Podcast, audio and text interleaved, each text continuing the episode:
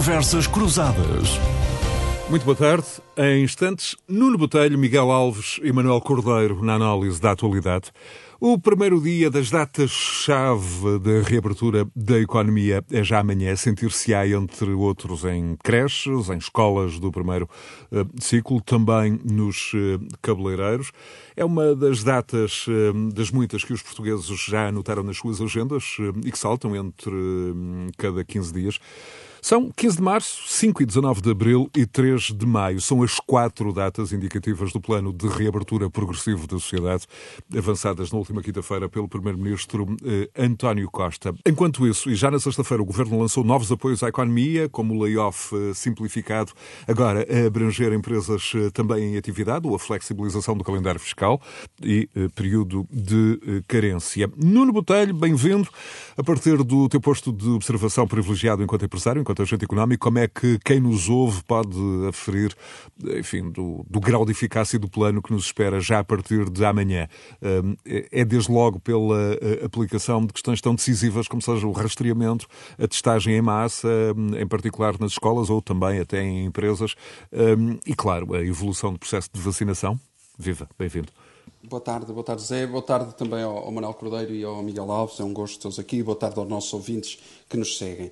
Uh, sim, eu diria que um, aquilo que a partir da manhã nós vamos ter é uma abertura, uma abertura que já se esperava há muito tempo e que se desesperava, sobre a qual se desesperava. E porquê? Porque de facto o país tem estado sob um um, um, fechar absolutamente violento, eh, quer para as empresas, mas também para as famílias, e eh, eu diria que neste momento há condições para começar a abrir, os números assim o indicam, mas claro, é necessário que o governo, o governo aperte com a questão da testagem e do rastreamento. Sobre isso ainda sabemos muito pouco, o Sr. Primeiro-Ministro na passada quinta-feira pouco adiantou sobre isso. Aliás, apresentou as medidas, mas não referiu como é que iria ser controlada ao longo do tempo essa abertura. Mas, no geral, eu tenho que dizer que concordo com a forma como o Governo uh, está a prever uh, desconfinar e abrir. Uh, poderíamos referir aqui que, que, há divergências notórias entre aquilo que é o desconfinamento do Sr. Primeiro-Ministro e o desconfinamento proposto ou pedido pelo Sr. Presidente da República.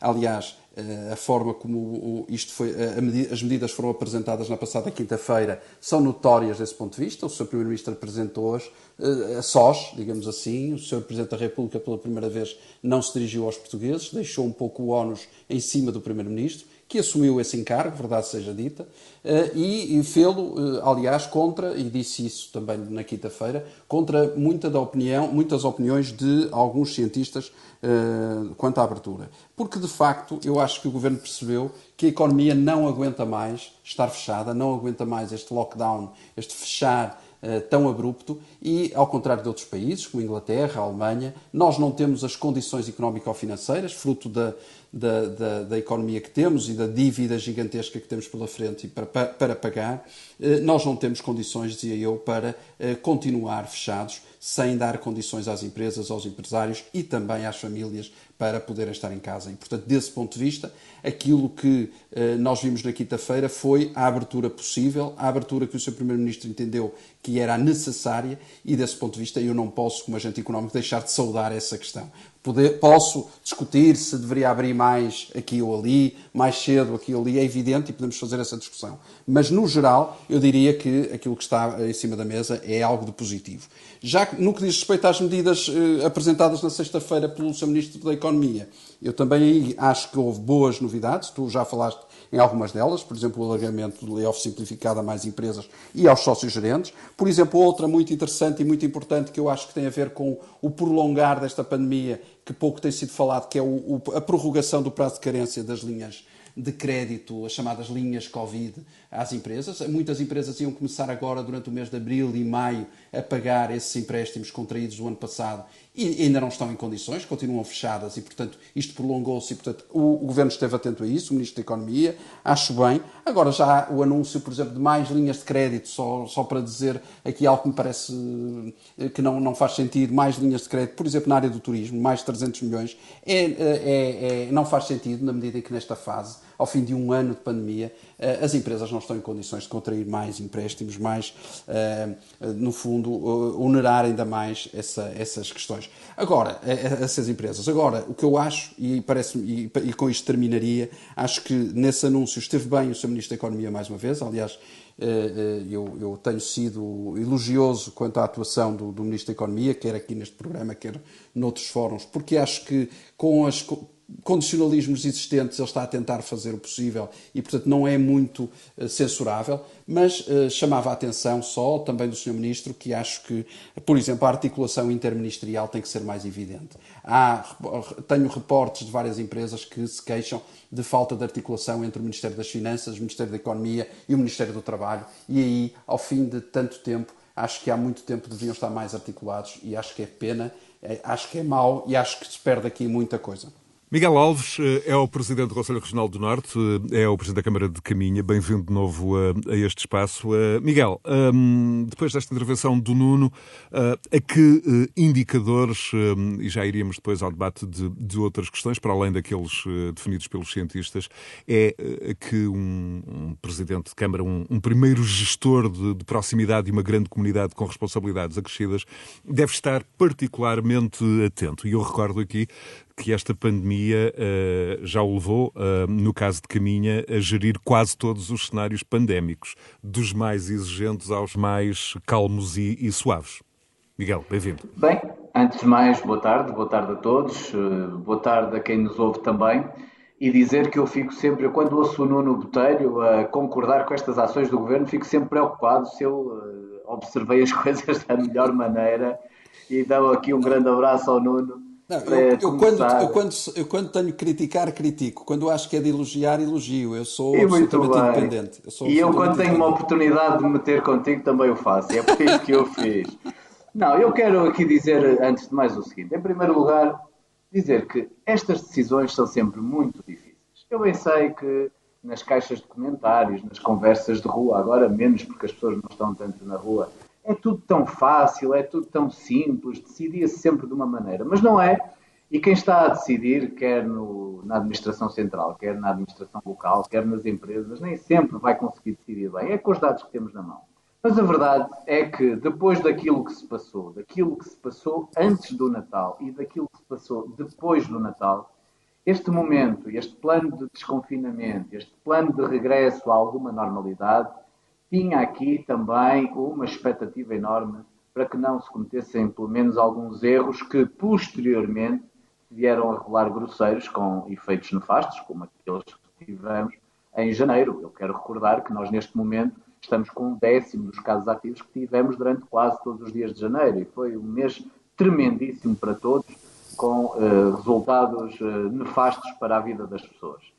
E eu quero dizer que a verdade é que o plano que foi apresentado pelo governo, o plano de desconfinamento, que depois foi sendo afinado nos dias seguintes, é um plano contido e gradual. E creio que adequado ao momento, com franqueza. Sim, pode-se discutir, como dizia o Nuno e dizia muito bem, pode-se discutir se uma atividade podia eh, mais cedo voltar ao normal, se outras podiam esperar um pouco. A questão das escolas, eu penso que todos concordarão que era preciso dar um sinal, e, e, e em verdade o governo também disse sempre que as escolas seriam, estariam na primeira linha do regresso, do regresso à normalidade, e estiveram nisto que tem a ver com o primeiro ciclo e com a infância. Mas eu creio que, analisando aquilo que foi decidido, há aqui uma graduação que foi pedida pelo Presidente da República, pedido por todos, e há uma, um cuidado, há um conservadorismo que eu acho que é, que é de elogiar neste momento, sobretudo porque estamos antes da, desta Páscoa, que a Páscoa é sempre muito complicada, e é, eh, pode ser o remake, poderia ser, eu acho que já não vai ser, do Natal que vivemos uh, no final do ano de 2020. Eu quero é que, a partir de agora, nós todos tenhamos a noção de que passa a estar mais do nosso lado do que do lado do Estado, ou do lado de quem decide, ou do lado das polícias.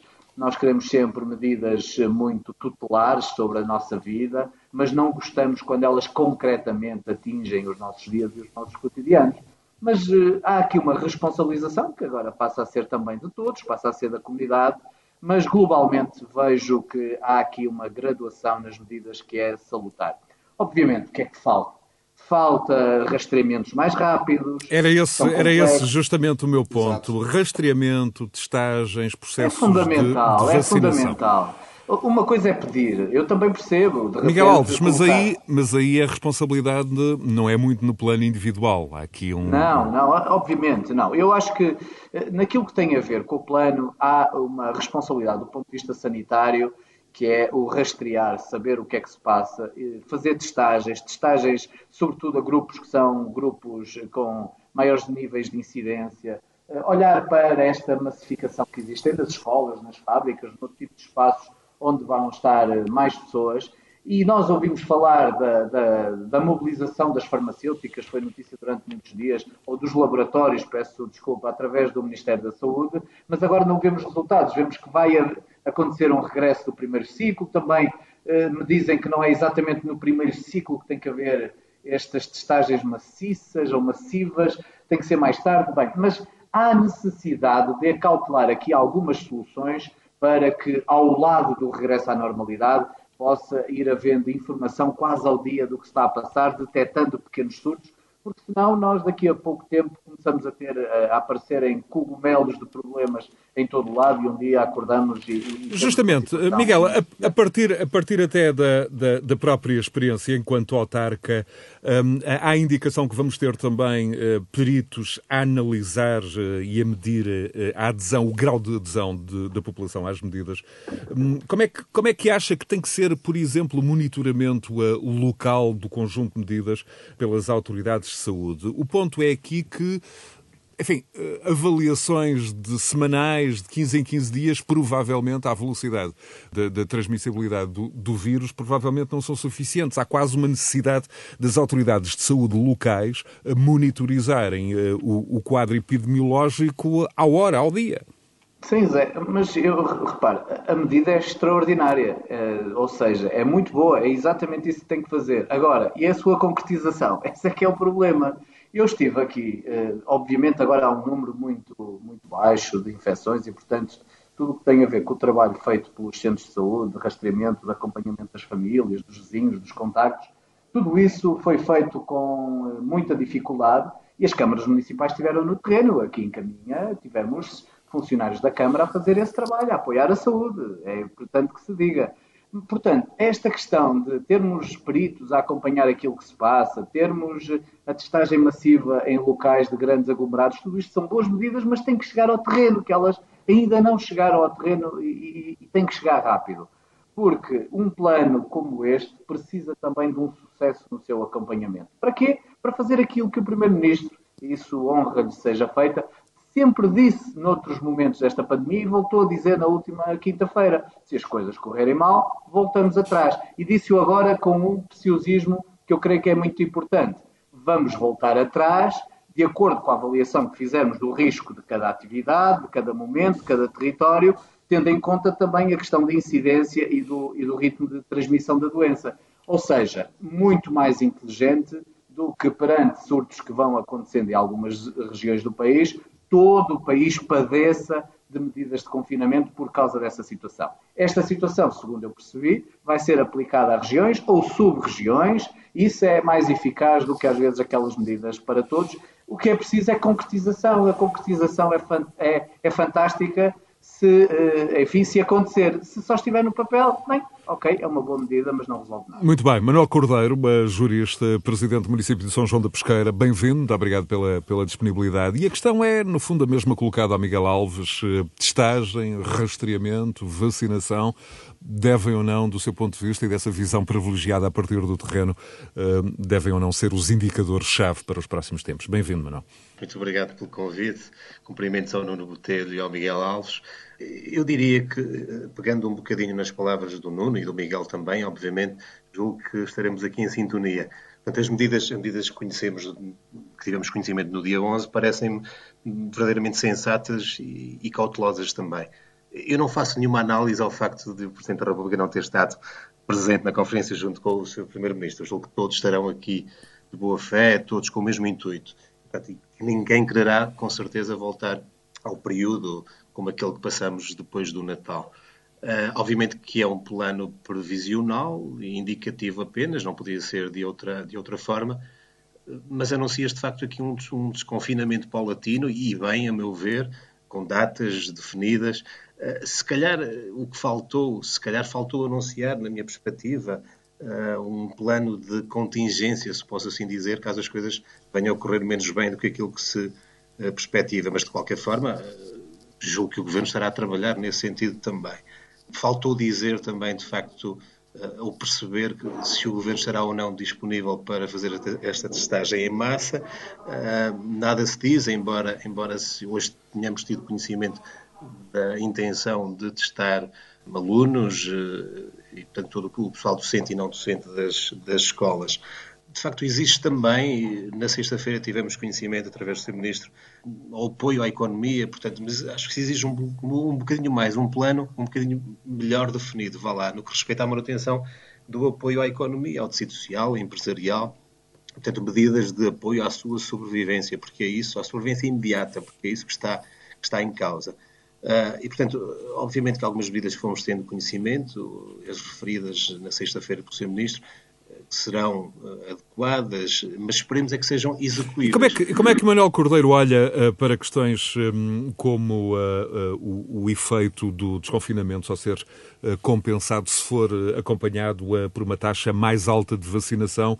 Nós sabemos que, nesta altura, calcula-se que falta ainda vacinar meio milhão eh, de, de portugueses eh, em alto risco. Há também a questão do rastreamento e, sobretudo, da testagem.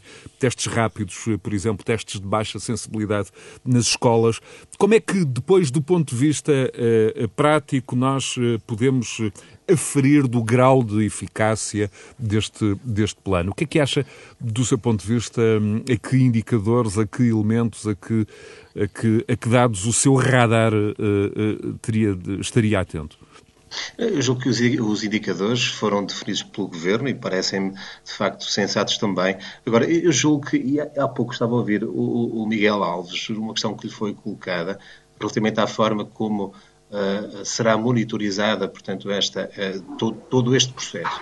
Eu julgo que, que, que faria um, um, bocado de falta, eu pelo menos sinto isso na pele, um, de facto, se, se, se, que o Governo, se ele se um bocadinho mais, ou se apoiasse um bocadinho mais uh, nos parceiros que, que, pode ter, parceiros privilegiados, que são os Presidentes de Câmara e que são as câmaras municipais. Repare, nós, eu falo por mim, julgo que os meus colegas também, eh, eh, tiveram um contributo muito significativo no combate à pandemia. Eh, no caso do município de São João da Pesqueira, nós fizemos uma testagem massiva da população e, portanto, isso permitiu-nos, por exemplo, identificar muitos assintomáticos. E, portanto, julgo que faltará aqui um bocadinho de interligação com os presidentes de Câmara. Obviamente que é muito mais fácil criticar uh, depois de, de, de, de, quem quer fazer optar por uma outra direção, mas julgo que está, está, os presidentes de Câmara podem ser aqui um bom aliado do Governo nesta monitorização uh, e na percepção, de facto, de, de, como o desconfinamento está a ser feito e como se pode controlar melhor. Nós seremos os parceiros privilegiados nesse sentido, é o meu, o meu entendimento. Muito bem. Nuno Botelho, regressando a... Deixa-me soltar aqui uma chega. Sim, claro. só. Uma chega relativamente ainda aos testes.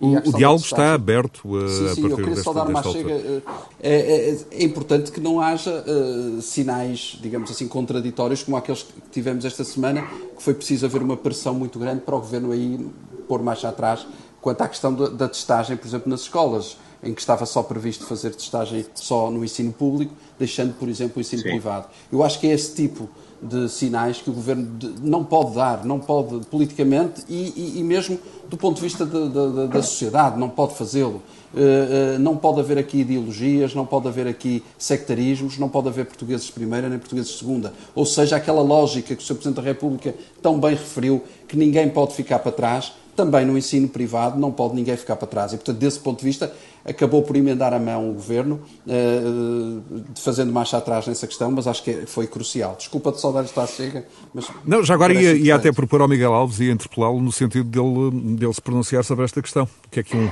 que é que, que, é que um autarca do partido uh, É só para não dizer governo sempre bem, é só para não dizer sempre bem. Pensa, justamente, justamente. Eu agora, eu agora já fiquei chateado outra vez. Agora não. Não, eh, essa questão para mim não, nem sequer é questão, não, não tem toda a razão.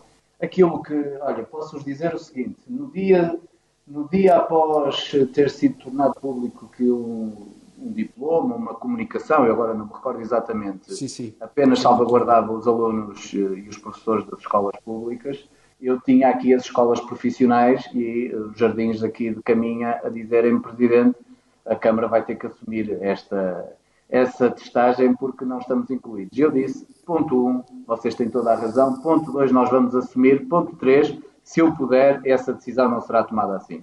E daquilo que eu pude perceber também, no diálogo que mantemos dentro uh, das nossas uh, cumplicidades partidárias, eu creio, sinceramente, que foi mais um lapso que outra coisa e que o próprio Ministro da Educação, uh, desde o primeiro momento, tinha em mente que pudesse albergar e abarcar todos, todas as escolas e não faz sentido que fosse de maneira diferente.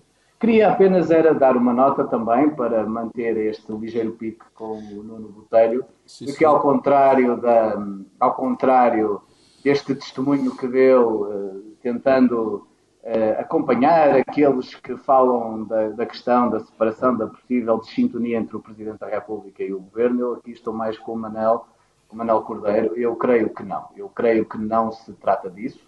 Eu creio que há debates entre o António Costa e Marcelo Pelo Sousa e que, naturalmente, nesses debates privados tentam afinar algumas posições, mas tudo o que foi, aconteceu antes e até depois da tomada de posição eh, dá ideia clara de que, eu, que existe uma sintonia entre o Presidente da República e o Primeiro-Ministro. Portanto, não creio que aí possa haver.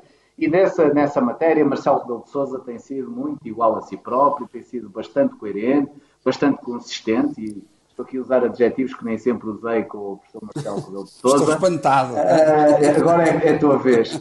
e eu queria, e eu acho, eu acho, aliás, já não, não é isto que está sobre a mesa, mas ao contrário de que quase toda a gente acha sobre o segundo mandato de Marcelo Rebelo de Sousa, embora naturalmente ele tenha que ser diferente, nessa matéria de cooperação institucional, eu creio que não haverá muitas diferenças e Marcelo Rebelo de Sousa vai nos surpreender por ser coerente com aquilo que fez durante o primeiro concordo, mandato na relação institucional com o primeiro com o primeiro-ministro. Mas pronto, isto é só um dado, sim, sim. é a minha avaliação Já agora, eu não, que se passou também. Não vou deixar eh, de passar a oportunidade, tenho aqui três juristas um, ilustres. E, e, quanto à lei especial que estará a ser acelerada uh, para gerir os, os, os, meses de desconfinamento, com o Primeiro-Ministro aparentemente a chamar a si uh, mais poder para poder gerir, enfim, com alguma agilidade, passa aqui a redundância, o período de desconfinamento, uh, sem obrigar todo o país a estar em permanente estado de emergência e sem ter de esperar eh, por, eh, pela renovação a cada, eh, a cada 15 dias. Esta lei é necessária? Pode gerar algum tipo de tensão com o Presidente da República? Como é que olham para esta questão? Não creio. Posso permitir-me, o pior dos juristas deste painel, posso ser o primeiro a falar, que assim erro e vocês complementam.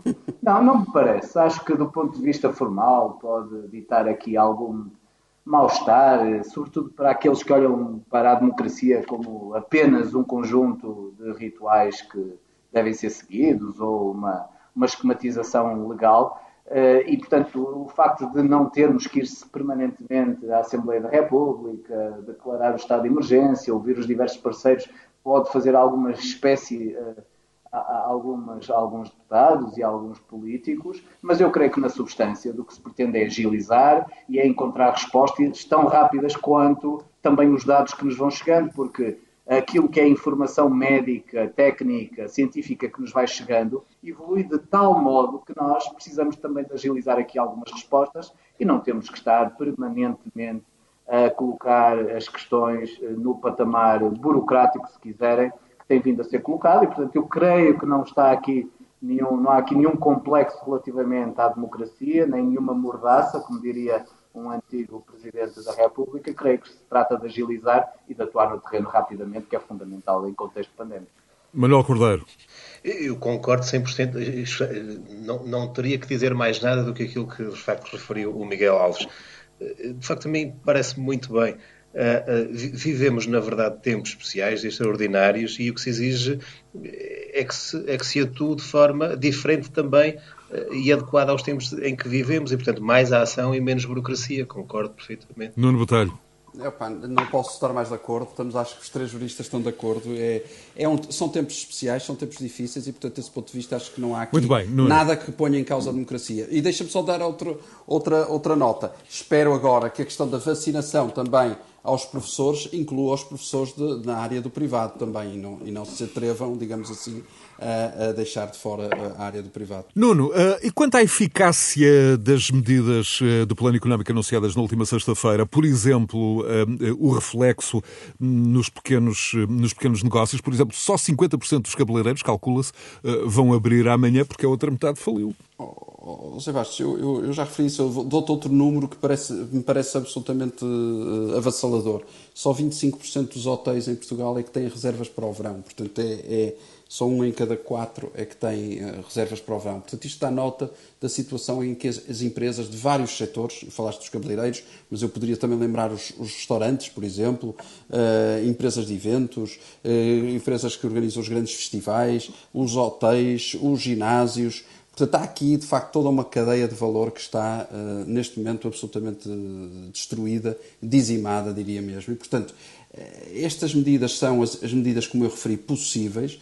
Há aqui medidas com as quais uh, eu concordo em absoluto. A questão do layoff, eu acho que o layoff foi, e já o tenho dito e refiro, o layoff foi de facto a grande medida desta pandemia. Portanto, foi, diria eu, é, é quem tem sustentado, digamos assim, os números uh, do, do, emprego em Portugal, porque de facto as empresas, permitiu às empresas não, não recorrerem uh, ao, aos despedimentos, como, como muitas teriam que fazer se não fosse através do, do layoff.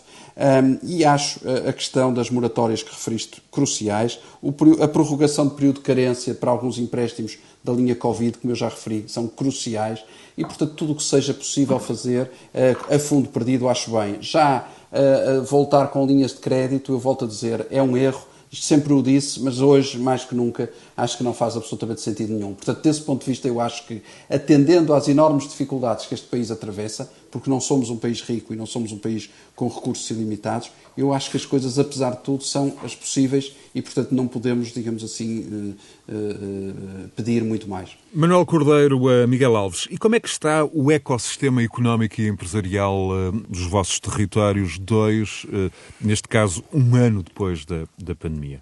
Que retrato me traçariam? Manuel Cordeiro. É. Não, eu estava a ouvir o Nuno e, estava aqui a pensar, estava na expectativa que me fizesse a questão a mim, para, para poder colocar um bocadinho mais de forma objetiva e, e direcionada aqui para, para, para, o meu território, vá lá. Portanto, não, não tão abrangente a nível do país, mas com base na, na, na experiência, na vivência que tenho relativamente ao território do Douro, ao meu Conselho também.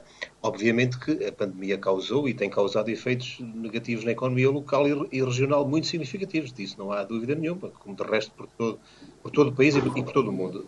Mas referindo-me aqui à, à, minha região, num Conselho, à minha região e ao meu Conselho, portanto, num Conselho eminentemente agrícola, eh, como todos os conselhos do Douro, têm eh, na cultura da vinha e do vinho a sua atividade quase exclusiva, e ainda, obviamente, a crescente relevância do enorme potencial de, de crescimento do turismo, obviamente que viu fortemente penalizados estes dois setores.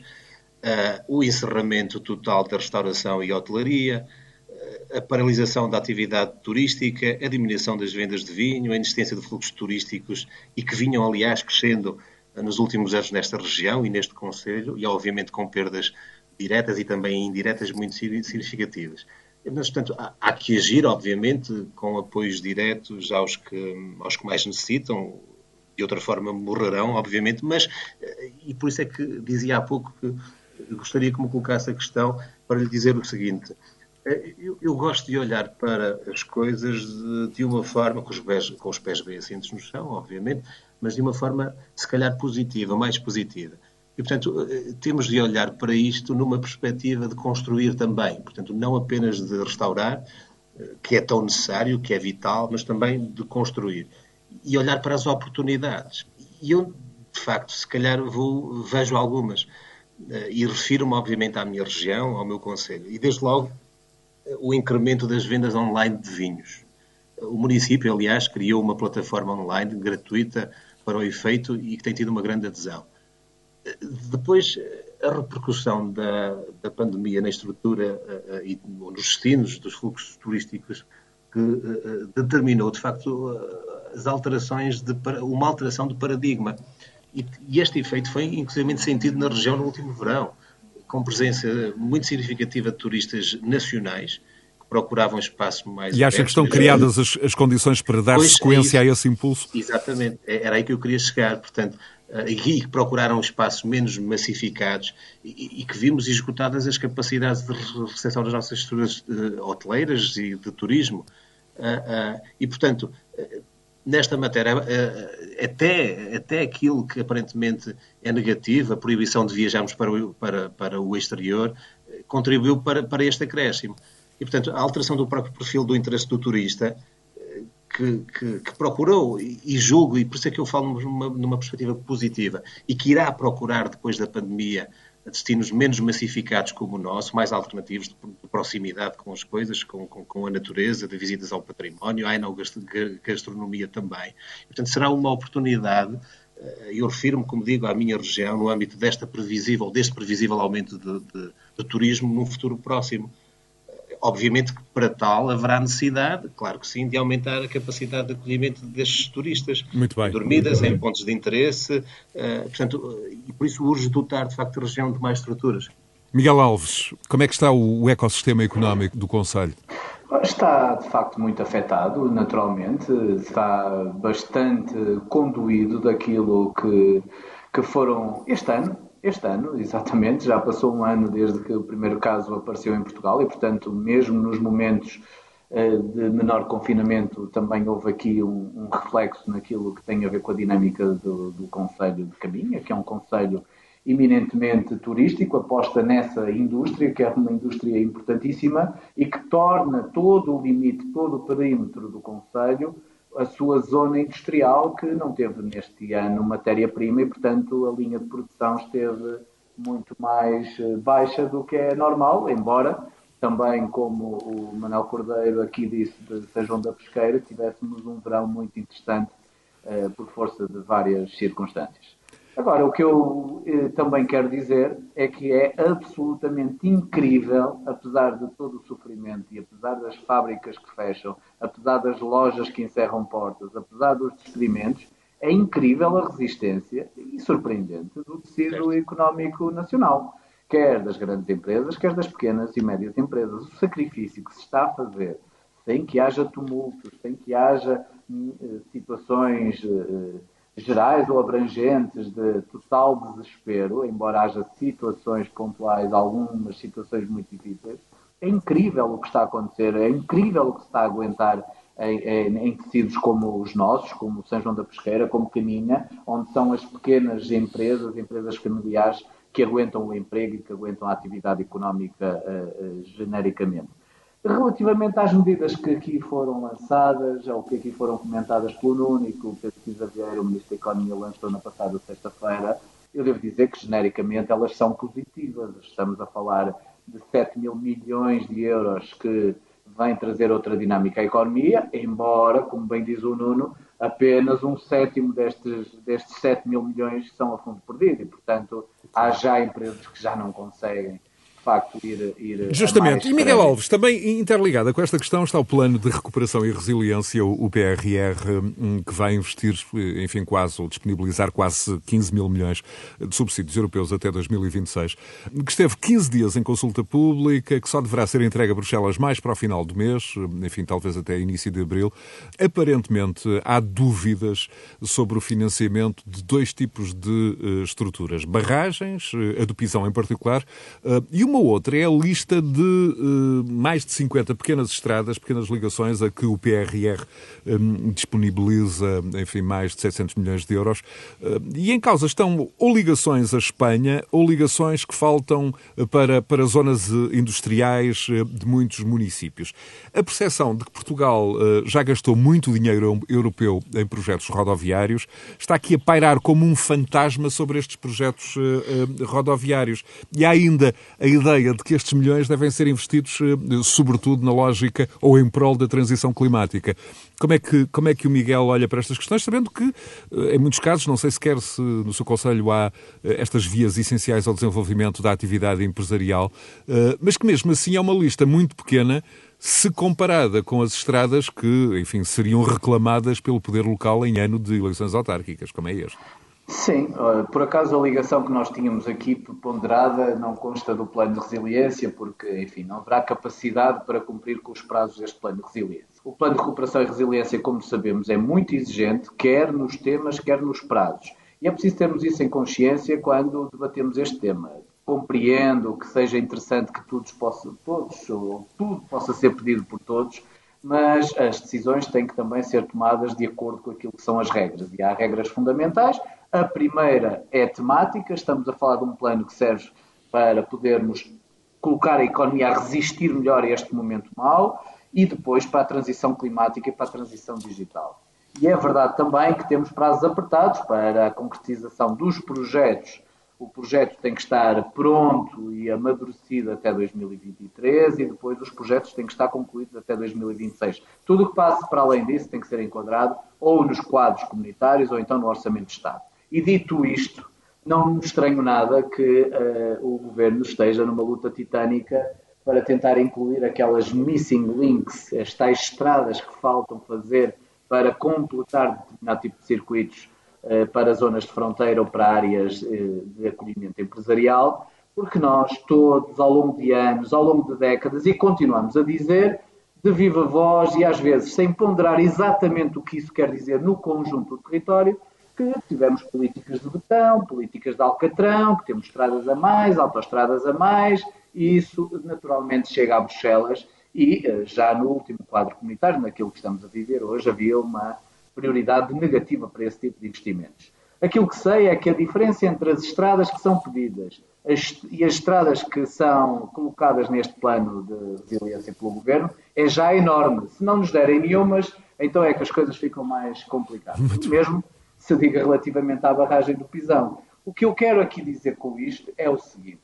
Nós temos que perceber que o plano de recuperação e resiliência é apenas uma peça do que fizermos em termos de investimento público ao longo da próxima década. E esta peça tem que ser bem gerida. Porquê? Porque este dinheiro está lá, mas só é colocado na economia se for concretizável em termos de procedimentos, em termos de burocracia. Senão o dinheiro é devolvido, o dinheiro esfuma-se. Portanto, temos que encontrar aquilo que é fundamental neste quadro da transição climática, transição digital e, de algum modo, sermos Muito inventivos bem. naquilo que é necessário fazer. Eu espero que isso possa acontecer e que possa tudo ser bem gerido de forma transparente, naturalmente. Manuel Cordeiro, eh, relativamente ao PRR, ehm, eh, no domínio das finanças públicas, eh, Bruxelas estará também a exigir objetivos, como seja ganhos na eficiência da máquina do Estado, apostar na orçamentação verde, já assim chamada, ou até fazer maior centralização hum, de compras. O Manuel Cordeiro está no grupo dos que acha que há Estado a mais neste, hum, neste plano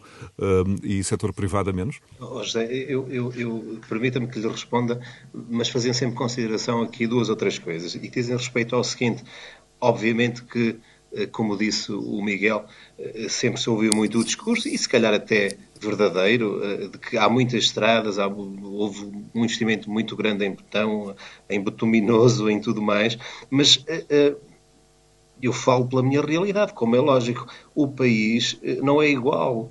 Aliás, o país parece até nem ser o mesmo.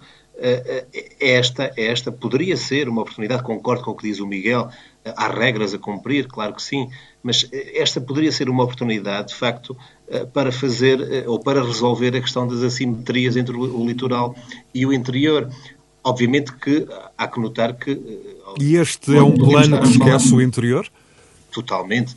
Podemos estar a falar de muito dinheiro, obviamente que as contas serão pagas por todos nós, e portanto aí não há dúvida nenhuma, e portanto eu julgo que seria fundamental que, que o investimento que, que, que, se venha a fazer eh, seja de facto o mais uh, uh, sensato, o mais produtivo possível. Uh, e que responda de facto às necessidades de um país que se quer desenvolvido, mas também se quer coeso. repare, eu, eu acredito que o governo esteja a trabalhar no documento da melhor forma, da forma que melhor entende que beneficia o país e que é mais fácil para nós. Eu gosto de pôr sempre as coisas assim, olhar depois das propostas e apontar as falhas. E, portanto, mas que assim seja, mas que depois desta discussão pública o Governo acolha muitos dos contributos apontados, quer pela sociedade civil, pelas empresas, mas também pelas autarquias.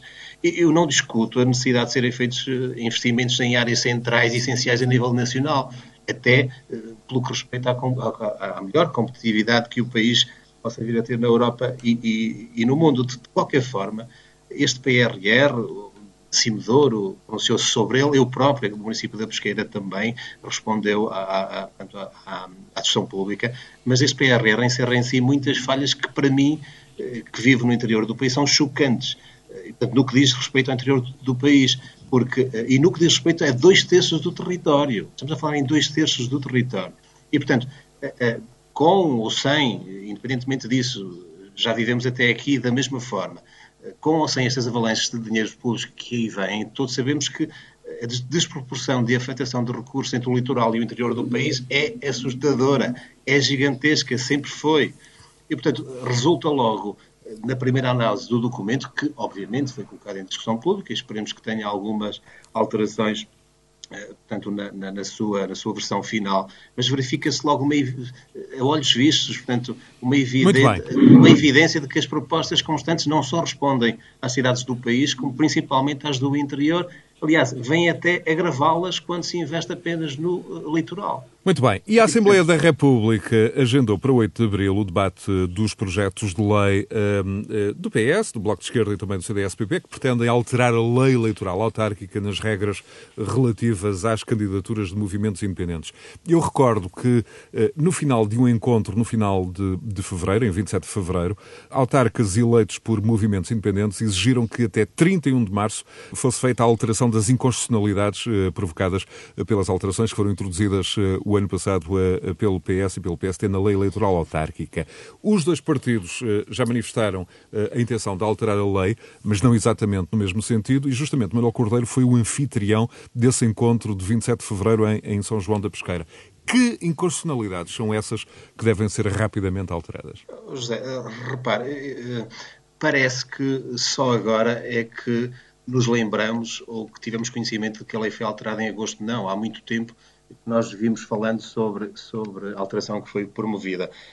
Eu tenho a pena que, de facto, e temos todo, todos pena, e julgo que o Nuno, o Miguel concordarão comigo, que só depois eh, de se ter, ou de nos termos juntado e terem percebido que os, que os candidatos, pelo menos por presidentes de Câmara, por grupos de cidadãos e eleitores, eh, estavam unidos, eh, e que se tenha falado num novo partido, é que se tenha vindo, de facto, à luz do dia e os partidos tenham percebido que, se calhar, já agora, como é que está esse, esse partido municipalista? Enfim, não, não, não, não, está. O José colocou, aliás, basta ler, basta ler a, a, a, o articulado da queixa que a provedora fez ao Tribunal Constitucional para se perceber o que está em causa. Quer dizer, é que para além da inconstitucionalidade dessa alteração que foi feita uh, em agosto do ano uh, passado e, portanto, e, que, e que coloca os grupos de cidadãos e eleitores relativamente aos partidos numa desproporcionalidade totalmente inconstitucional.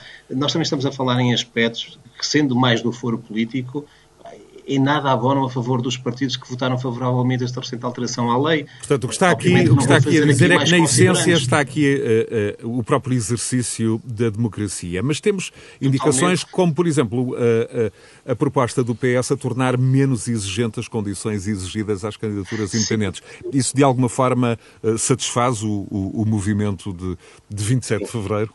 Passa a Sim, eu, eu, eu, nós não queremos, nós não, aliás, tantas questões eh, poderiam ser abordadas relativamente à, à, à, à pré, portanto, a, alteração, ou até anterior alteração que foi feita uh, e às, e às dificuldades que os movimentos independentes têm com, com determinados requisitos que lhes são exigidos, mas nós colocamos isso em causa. Colocamos, o que exigimos é que, de facto, é que pelo menos se reponha o que existia antes desta alteração e que, basicamente, até para as pessoas perceberem, indo mais diretamente, portanto, à, à questão mais pertinente, é que os partidos com a última alteração vieram dizer que os grupos de cidadãos eleitores não se podem candidatar a todos os órgãos do mesmo município. Portanto, só se pode candidatar à Câmara, à Assembleia e, no máximo, uma freguesia, não a todas as outras. Portanto, eu até diria o seguinte, só nos poderíamos candidatar à Câmara e a parte da Assembleia Municipal, porque os Presidentes de Junta fazem parte da Assembleia Municipal também. E, portanto, é isso que está em causa quando nós dizemos que, ou quando nós uh, uh, aventamos a possibilidade de criar um partido, nós não estamos a dizer que vamos criar, mas também não estamos a dizer que não o vamos criar. Nós estamos a dizer é que se a lei não for alterada, nós não temos possibilidade de nos candidatar a todos os órgãos do, do, do, um mesmo Conselho, como fazíamos até aqui, que não através de um partido.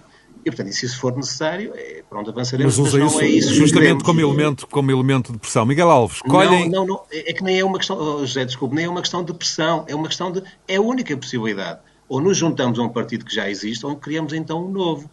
E, portanto, é, é, exatamente isso que está em causa. Não, não, mas não existe intenção nenhuma de criar um partido. Agora, se a não for alterada, não. Mas, oh, José, desculpe lá, só mesmo 20 segundos para dizer. Perguntou-me se, de facto, as propostas, de, os projetos de lei, as propostas que foram apresentadas respondem ou não às nossas expectativas respondem minimamente às nossas expectativas, sim. Muito bem. Miguel Alves, escolhem as críticas de, de, uma espécie de resistência do Bloco Central a estes movimentos independentes? Bem, não sei se é uma resistência, mas pelo menos que é um erro, até uma parvoíce, uh, estar a alterar a lei criando condições mais difíceis aos movimentos independentes, isso é. E sobretudo no momento em que tanto se discute os valores da democracia, a oportunidade que temos que, que dar a vozes diferentes do que aquelas que, por força do voto popular, é certo, mas uh, mais vezes ocupam as câmaras municipais, uh, ocupam também os lugares no Parlamento, ocupam naturalmente as cadeiras do Conselho de Ministros. Enfim, eu acho que é sempre um mau sinal que se dá querendo restringir todos aqueles. Portanto, é positiva então obviamente, obviamente, a retificação que, que, é feita. Espero que seja retificada rapidamente, rapidamente seja retificada. Espero que o meu partido, o Partido Socialista, possa contribuir para que as coisas possam ficar mais esclarecidas e que isso possa acontecer rápido, porque estamos já em pole position para as próximas eleições e, naturalmente, também quem se quer candidatar através do movimento independente deve saber, desde já, as condições que tem para o fazer e para criar listas e para poder uh, ir, uh, ir a sufrágio com os partidos em igualdade de circunstâncias, pelo menos formais. Nuno Botelho. Bom, Zé, eu acho exatamente uh, isso, ou seja, eu acho que os partidos tentaram na Secretaria impedir que um conjunto de cidadãos espalhados pelo país pudessem ir a votos, eh, não direi em iguais circunstâncias, porque a lei anterior não punha em iguais circunstâncias eh, eh, cidadãos eleitores e grupos de cidadãos eleitores e partidos, mas pelo menos com a possibilidade de concorrerem. Ora, postos perante esse problema, eu compreendo perfeitamente a posição dos, dos presidentes de Câmara independentes, espalhados pelo país, e são vários, são 17, penso eu, eh, que eh, dizem se não nos deixam ir eh, por um lado, temos que criar um partido para tentar, de facto, conseguirmos pelo menos ir a votos e depois a seguir lutarmos pelos nossos direitos. Acho que esteve, estarei, estará bem PS e PSD se conseguirem dar a volta a isso. Parece-me que o PS estará mais aberto a isso. Uh, vamos ver o que é que, o que, é que sai do, do, do, novo diploma, mas acho absolutamente crucial isso. E, aliás, só pena termos e continuarmos a ter, fazendo a ligação com o tema anterior, um país a duas velocidades, um país completamente em que os políticos que nos governam estão completamente desligados da realidade do país. Hoje, os movimentos independentes são uma realidade efetiva no país, dão resposta e são uh, uh, reconhecidos pelos cidadãos. E se calhar isso é interessante do ponto de vista democrático para nós percebermos e passarmos a ter, se calhar, mais votações em cada eleição que temos, e isso deveria ser visto também dessa maneira pelos partidos políticos, principalmente do Bloco Central. Nuno Botelho, Miguel Alves e Manuel Cordeiro é mais um Conversas Cruzadas, disponível a qualquer momento em rr.sapo.pt e também na sua plataforma favorita de alojamento de podcasts, como seja o iTunes, eh, o Google Podcasts ou a eh, Spotify e muitas outras. Continuação de um bom domingo. Conversas Cruzadas.